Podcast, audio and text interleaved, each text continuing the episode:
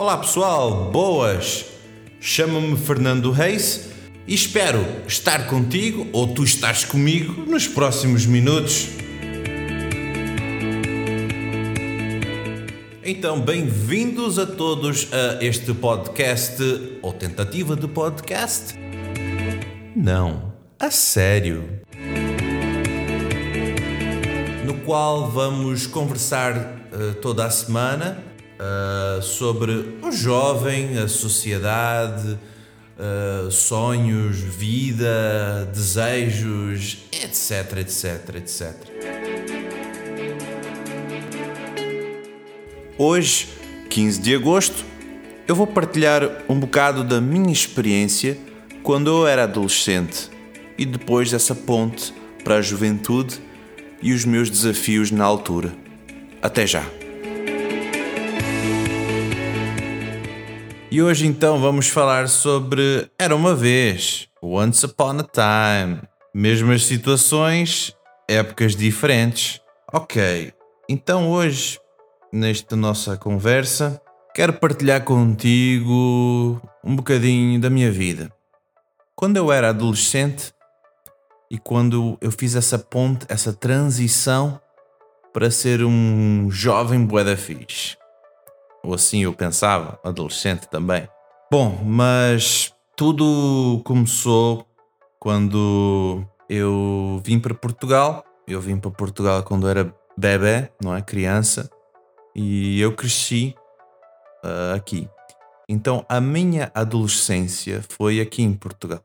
Eu fico a pensar assim: os adolescentes de hoje e quando eu era adolescente e, e, e, a sociedade, e a escola, e as amizades, e, e, como é que era aquelas coisas de, de tecnologias? Eu não sou assim tão velho, calma lá. Eu ainda estou com meus 30 anos, não é? Mas pá, não, não, não é tanto tempo assim, mas não tinha essa cena da internet, não tinha essa cena de telemóvel. Bom, por outro lado, tinha o quê? Eu gostava muito do meu Discman.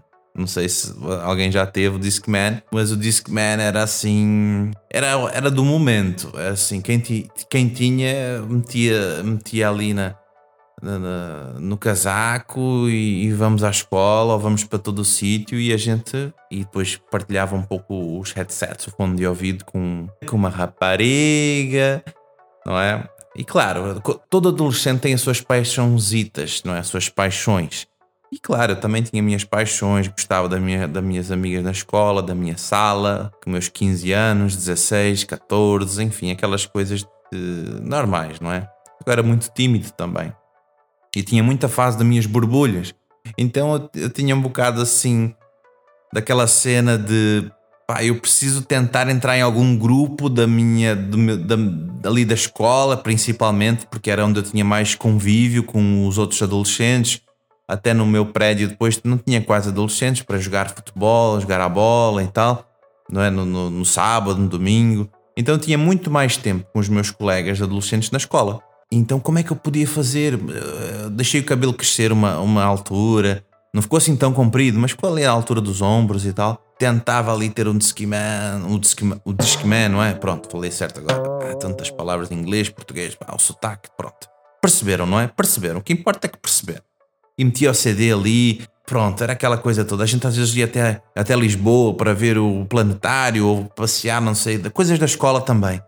E aí eu sentava lá no autocarro e depois quem estava ao meu lado, vamos ouvir uma música. Eu estava sozinho a olhar para a estrada e, e, e, sabia que às vezes a rapariga estava ali no autocarro que eu gostava, aquela coisa toda. Mas teve uma situação já no, acho que era no nono ano que eu estava e eu chumbei. Eu não consegui passar e foi difícil porque foi um ano muito difícil para mim, para nós, aqui a família que não estava cá, meus irmãos eram bem pequeninos e tivemos uma situação muito, muito difícil com a minha família, com o meu pai, com a minha mãe. Há situações assim que abalaram a gente a ponto da gente regressar ao Brasil.